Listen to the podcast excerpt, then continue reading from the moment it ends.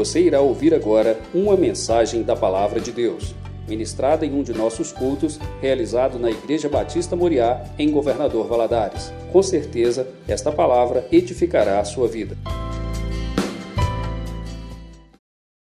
Vamos abrir nossas Bíblias. Segunda Reis, capítulo 5.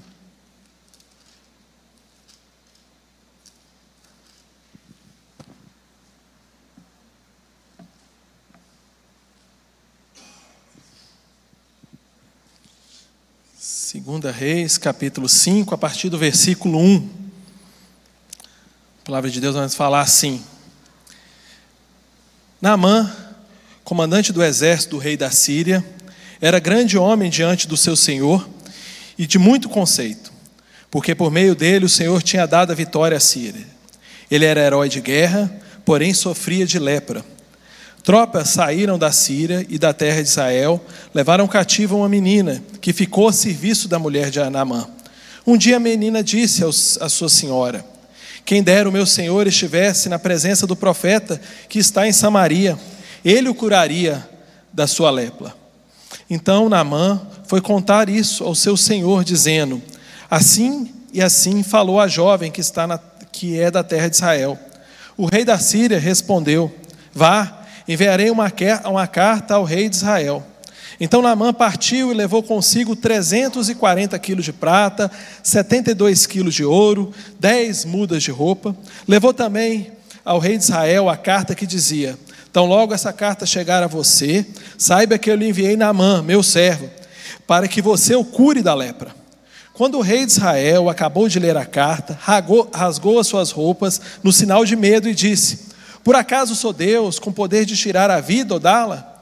Para que este me envie a mim um homem para curá-lo da sua lepra? Como vocês podem notar e ver, ele está procurando um pretexto contra mim. Mas quando Eliseu, homem de Deus, ouviu que o rei de Israel havia rasgado as suas roupas, mandou dizer ao rei: Por que o Senhor rasgou as suas roupas? Deixe-o vir a mim, e ele saberá que há profeta em Israel.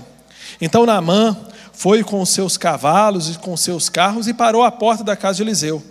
Eliseu lhe mandou um mensageiro dizendo: Vá e lava-se sete vezes no Jordão, e a sua carne será restaurada, e você ficará limpo.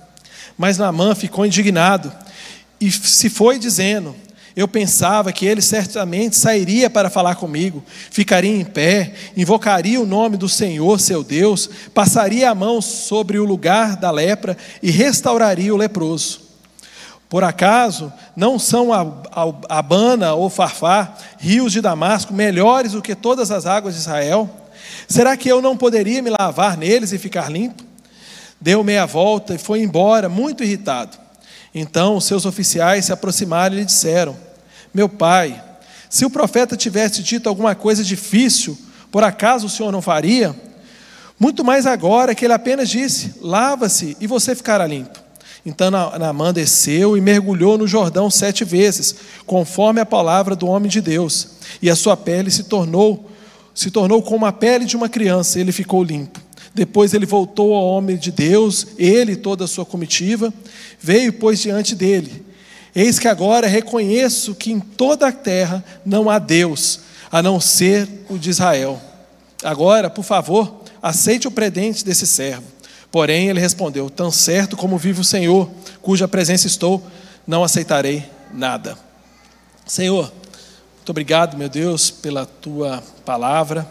Senhor, que ela fale aos nossos corações nessa noite esse texto tão rico e tão importante, meu Deus, cheio de lições para nossas vidas. Nos ensina, Senhor, nessa noite, através dele. É o que eu te peço, em nome de Jesus. Amém. Tem um, uma história que uma vez eu vi aquele Mário Cortella contando, de uma, uma moça que pegou um táxi e ela entrou no táxi e deu o endereço. E o senhor foi para o local. E ela acostumada ali a andar de táxi, os taxistas estão conversando tanto, aquele homem não falava uma palavra sequer. E aquilo foi incomodando ela, e ela ficando até meio assim constrangida com aquela situação, porque o local era longe. E num determinado momento ela falou assim: Não, eu vou perguntar pelo menos se está chegando, né? Aí ela foi assim no ombro dele, encostou a mão. Quando ela encostou a mão para dar uma batidinha para perguntar se estava chegando, ele meteu o pé no freio, quase capotou o carro. E ela se assustou com aquilo e falou: Meu senhor, me desculpa, eu só queria perguntar se a gente estava chegando. E ele falou: oh, Minha senhora, você, senhora que me desculpa. Faz, eu, hoje é o meu primeiro dia que eu trabalhando no táxi. Faz 20 anos que eu sou motorista de funerária. E eu estou acostumado a carregar pessoas que não falam nada. E a senhora, quando encostou em mim, eu me assustei. E, e eu estou contando essa história porque às vezes, né, a nossa vida dá mudanças mesmo. Às vezes você é motorista hoje funerária e amanhã você vira um taxista. As coisas mudam muito rápido, e principalmente nos dias de hoje. E às vezes nós precisamos nos adaptar nessas novas situações, nessas novas circunstâncias da nossa vida. E às vezes as mudanças são até engraçadas, como eu contei agora, né? Você é um motorista de, de funerária e virou um motorista de táxi. Mas às vezes as mudanças são muito drásticas e os imprevistos acontecem na nossa vida. E hoje você está alegre, hoje você está bem, mas amanhã você pode estar recebendo uma notícia de ter uma doença, de um falecimento de algum parente, de uma situação difícil no seu trabalho, uma situação difícil na sua empresa, e às vezes a sua vida está assim, indo tão normal, e de repente as coisas mudam tão rapidamente. E eu lendo esse texto, eu penso nisso de Naamã. Naamã, um comandante do exército, bem-sucedido, reconhecido, um homem que tinha um grande poder nas suas mãos, né? Ele comandava ali um grande exército, que era o exército da Síria, é, talvez o exército mais poderoso dessa época, e simplesmente a vida dele se transforma totalmente quando ele recebe essa notícia que ele tem lepra.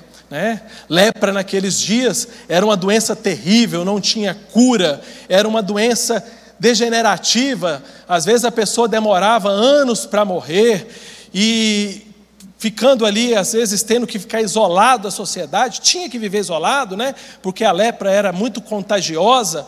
E ele recebe essa notícia e a vida dele, eu imagino, né? O texto não nos vai relatar todos os detalhes, mas eu imagino o que, que passava na mente desse homem tudo ia bem.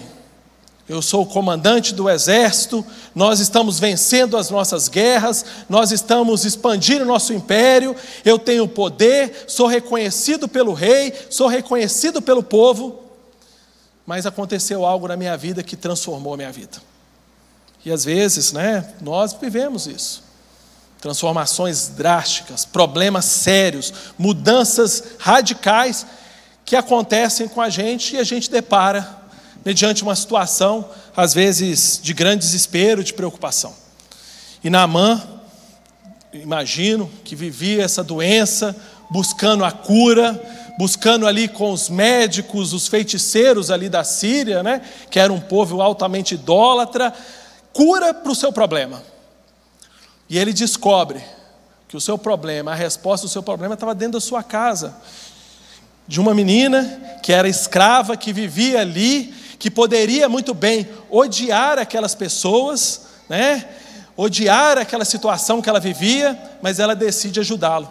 E é interessante, não é isso que eu quero pregar nessa noite, mas como a gente vê nesse texto características do Evangelho de Jesus tão nítidas há tantos anos antes. Né?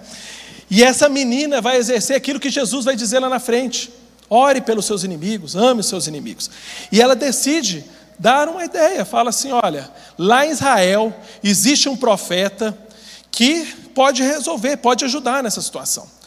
E o comandante ali, Naamã, se prepara com toda a sua comitiva, achando que tudo aquilo que ele tinha, os bens que ele possuía, o poder que ele tinha, a carta que ele recebeu de recomendação do rei, ajudaria na situação.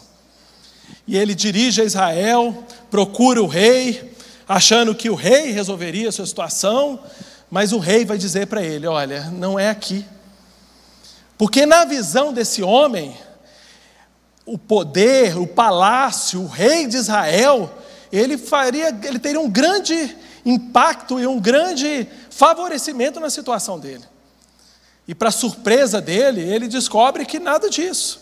O rei de Israel rasga suas roupas em sinal de humilhação, que ele não consegue, ele não tinha poder para aquilo, achou que aquilo poderia ser até uma armadilha para que o Estado de Israel já era vassalo da Síria, já pagava impostos, já tinha vários, né, igual a própria menina que nós lemos aqui, já eram escravos lá na Síria, achando que aquilo era até uma, uma, uma questão de guerra, né? E ele vai falar: olha, não é aqui no palácio, não é aqui, você vai procurar lá na casinha do profeta, porque ele pode te ajudar. E Naamã vai se dirigir àquele local, vai buscar, né, com toda a sua comitiva, falando: oh, eu vou chegar lá, o profeta vai me receber. E para perplexo ali de Naamã, o profeta nem receber vai, fala: não, manda ele mergulhar lá no Jordão. Sete vezes. E Naamã fica assim, indignado com essa situação. Porque, às vezes, Naamã pensava que o milagre dele, o que ele precisava, a cura que ele precisava, era uma, tinha que ser uma coisa surpreendente. E ele vai descobrir que com o Deus de Israel, nosso Deus, ele usa da simplicidade. E esse é o tema dessa noite que eu quero falar com vocês. A simplicidade do sobrenatural. Às vezes nós estamos preocupados em tantas coisas, em tantas circunstâncias, mas na verdade o nosso Deus age na simplicidade. E é claro, né, que Deus poderia ter curado Naamã lá na Síria mesmo. Deus poderia ter curado Naamã no caminho. Deus poderia ter usado até mesmo o rei de Israel para curar Naamã. Porque na verdade nada disso fazia diferença. O que fazia diferença é a ordem, o desígnio, a vontade do nosso Deus. Mas o que, que ele queria além disso tudo? Ele queria tratar Naamã. Porque ele não queria somente que Naamã conhecesse o, milagre de Deus, mas conhecesse o Deus do milagre.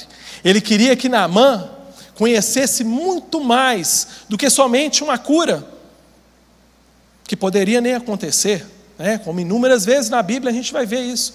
Mas principalmente, ele queria que Naamã aprendesse a reconhecer, a ver quem era Deus. E Deus queria agir com ele na simplicidade, porque ele sabia que um dos grandes problemas de Naamã era o orgulho dele.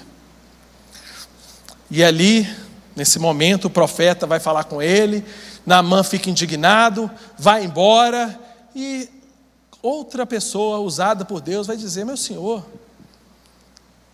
mas o que Deus está pedindo, o que o profeta pediu para você é tão simples, por que não? E Naamã pensa, né? Por que realmente não? E às vezes nós estamos também nessa mesma situação. Nós buscamos, às vezes, o mais difícil, mas não conhecemos, conseguimos enxergar Deus nos pequenos detalhes. Às vezes estamos vivendo realmente uma situação, uma mudança na nossa vida, e às vezes nós não estamos entendendo que Deus está trabalhando no nosso coração, está trabalhando na nossa vida, está trabalhando muito além de somente o seu milagre, o seu pedido, o seu desejo do seu coração.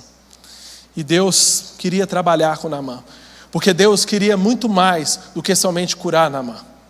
Deus queria transformar Naamã. E Naamã vai lá, mergulha no rio, sete vezes é curado. Mesmo assim, ainda não entendeu a simplicidade do Senhor. Ele volta, ele quer pagar o profeta. Não, eu vou te dar presente. O profeta, não, não, não quero nada disso. Porque aquilo que Deus tem a oferecer para nós não tem preço. Porque o que Ele já ofereceu, Jesus já ofereceu para nós de graça. Que é essa graça que nós recebemos, que é de graça. Basta somente o nosso desejo, basta somente a nossa vontade, para que Ele possa aplicar na nossa vida. E essa história mostra a transformação, a cura de um homem, mas mostra muito mais. Ela quer nos ensinar, trazer lições para a nossa vida, lições profundas para transformar cada um de nós, né? Paulo vai escrever lá na carta aos, aos Coríntios, né, aos Romanos, que tudo o que está escrito foi escrito para o nosso ensino. E essa mensagem, ela está escrita aqui para o nosso ensino, para o nosso conhecimento, para que a gente possa aprender com ela. E é isso que eu quero que você leve de ensinamento essa noite. Eu, te, eu separei alguns ensinamentos aqui que eu tiro dessa história. A primeira delas, para a solução do seu problema, para você conhecer o sobrenatural de Deus, a primeira coisa que você tem que aprender é que a solução está em Deus. Às vezes nós buscamos tantas alternativas, mas nós não buscamos diretamente quem é o dono do resultado. Às vezes nós buscamos vários canais para chegar em Deus, mas nós não vamos diretamente na fonte. A nossa fonte é Deus. Tem um texto, está lá em Atos 12, desculpa, Atos 3, versículo 12, que vai dizer assim: Pedro, ele vai curar ali né, na porta do, do templo, ele vai curar ali um paralítico, e o povo começa a reunir em volta de Pedro e João ali, maravilhado. E Pedro vai interromper aquele povo e vai dizer o seguinte, Atos 3, versículo 12. Quando Pedro viu isso, que era essa situação, né, esse alvoroço que estava criando em volta de Pedro e de João ali, ele dirigiu o seu povo dizendo: Israelitas, por que vocês estão admirados com isto, o milagre, né?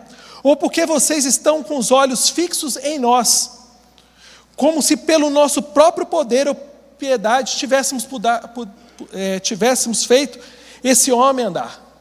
Aí ele vai dizer no versículo 13: O Deus de Israel, o Deus de Isaac, o Deus de Jacó, o Deus de nossos pais, glorificou o seu servo Jesus. Versículo 16. Pela fé no nome de Jesus é que esse mesmo nome fortaleceu este homem que vocês estão vendo e bem conhecem.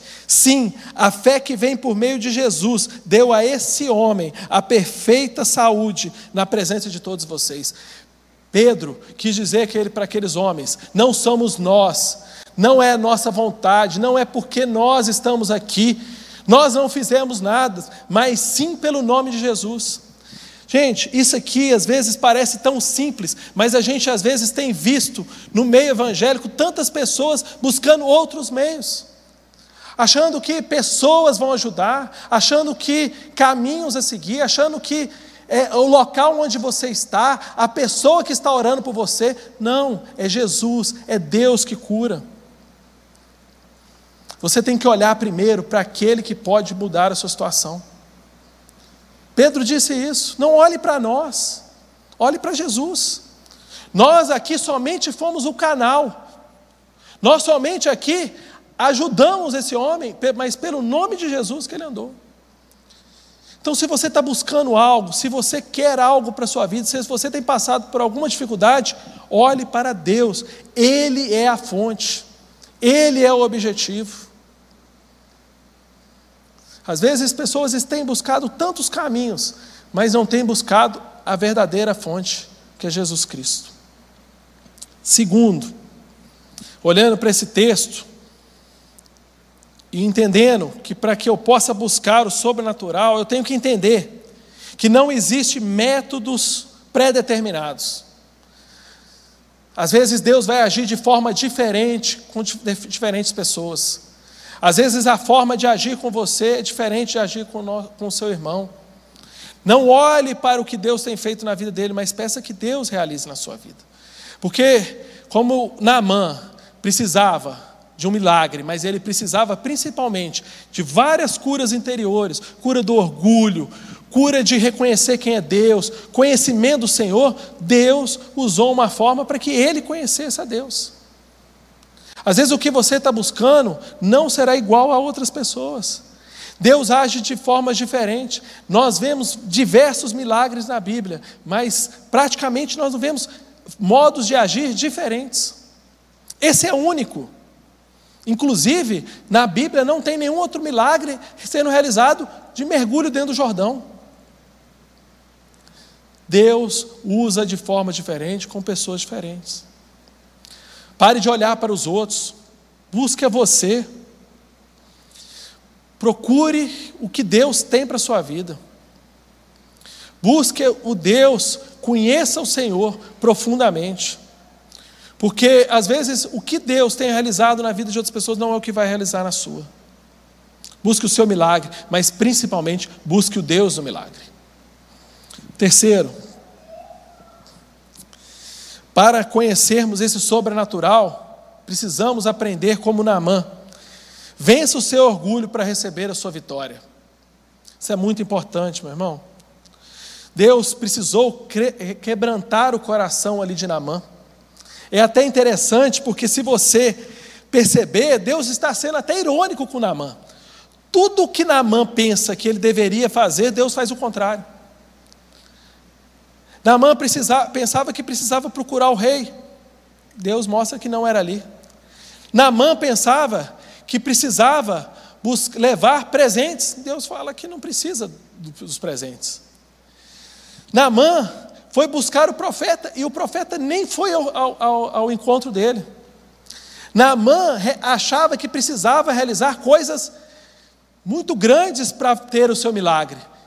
E Deus mostra a simplicidade no que ele precisava de fazer. Porque Deus queria tratar o quê? O orgulho de Naamã. E meu irmão, Deus tem tentado tratar o orgulho no coração nosso. Às vezes nós não percebemos, mas esse nosso orgulho tem nos afastado de Deus, tem nos deixado distante dele, tem nos feito pessoas insensíveis, até mesmo ao agir dele. Pensamos que é pela nossa força, pelo nosso saber, pelo nosso entendimento, pelo que a gente acha que é o certo, pelo que a gente acha que é o correto, pelo que a gente entende o que Deus quer dar na vida da gente e Deus quer mostrar para nós que a principal forma de encontrarmos o sobrenatural de Deus é quando nós reconhecemos a nossa dependência e que nós reconhecemos que o nosso orgulho não nos vai levar em lugar nenhum. Vença seu orgulho. Lá em 1 Pedro, Pedro vai dizer assim: ó, sendo assim, humilhai-vos sobre a poderosa mão de Deus, para que ele vos exalte no tempo certo. Humilhai-vos sobre a poderosa mão de Deus. Quando a gente é humilde, quando o nosso coração é transformado, quando nós reconhecemos quem nós somos, os milagres vão acontecer muito mais fácil na nossa vida, nós vamos entender muito mais o agir de Deus, as coisas vão acontecer de uma forma mais natural. Por quê? Porque nós reconhecemos que nada está no nosso controle, nada está nas nossas mãos, nada, nada. Nós não temos controle de nada. Nós não temos o controle de nada. Nós, a única coisa que nós conhecemos é o passado e o presente, o futuro nós não sabemos. O pastor Arne falou isso lá no acampamento, muito sabiamente.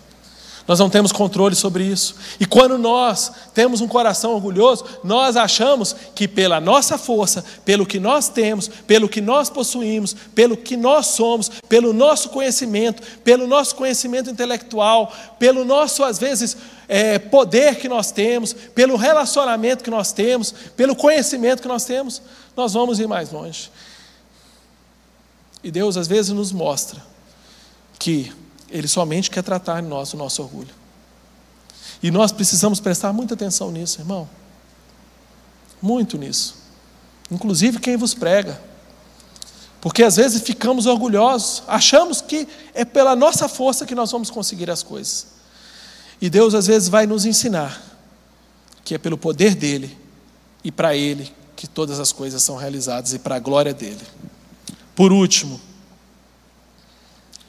nós precisamos aprender para conhecer o sobrenatural de Deus, a simplicidade do sobrenatural, termos persistência.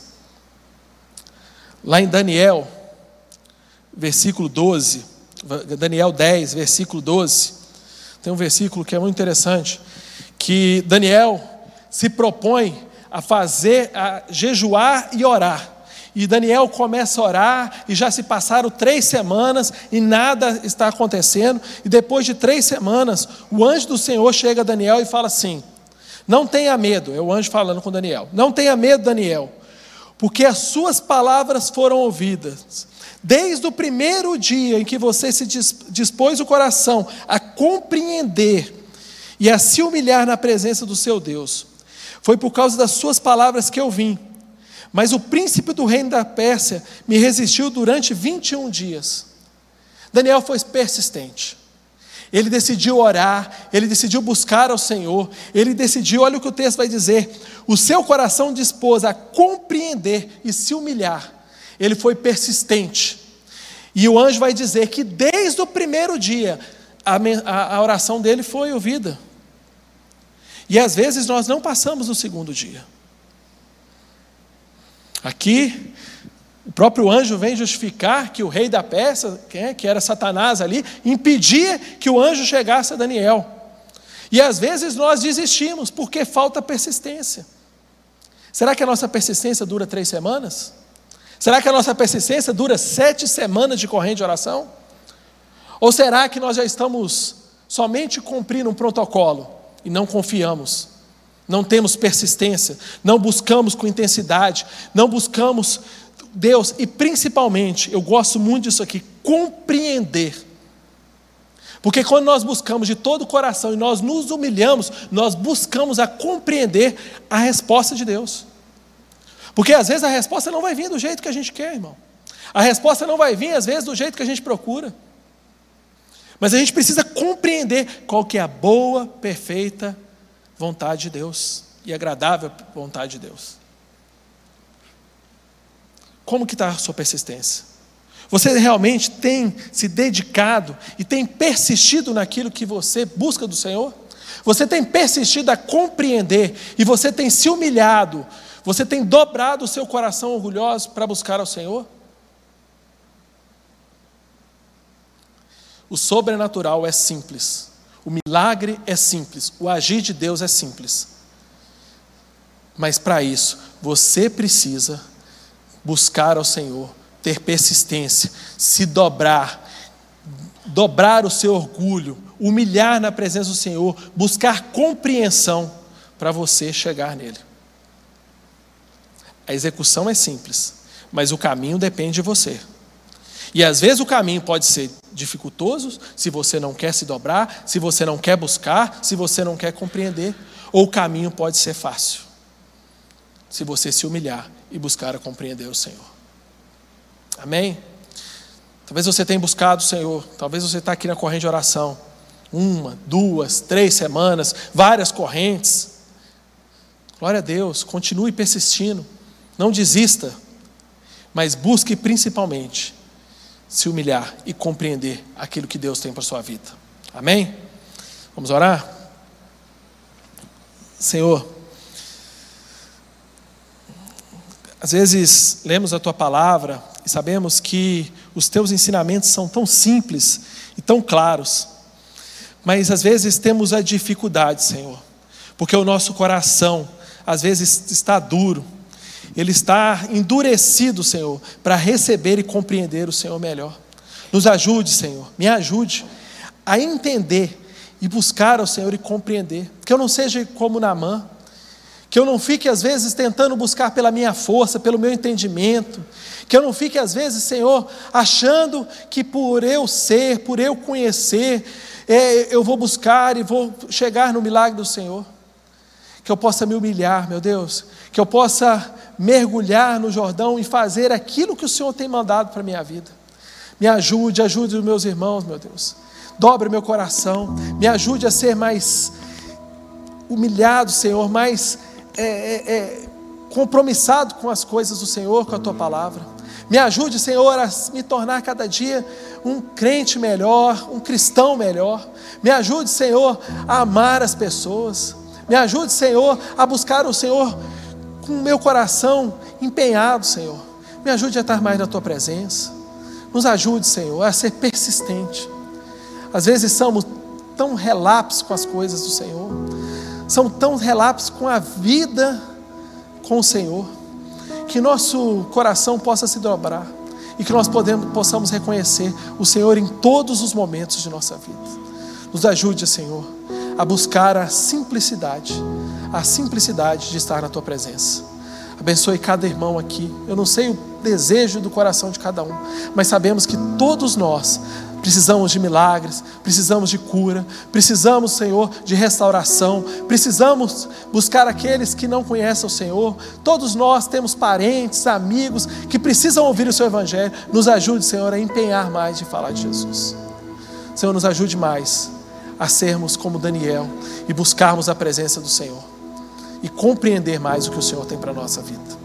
Te agradecemos, meu Deus, pela tua palavra e que ela, que o Espírito Santo nos ajude a compreendê-la mais e completar aquilo que eu não tenho, que eu não falei, o que eu não disse, no meu coração e no coração de cada um. É o que eu te peço em nome de Jesus.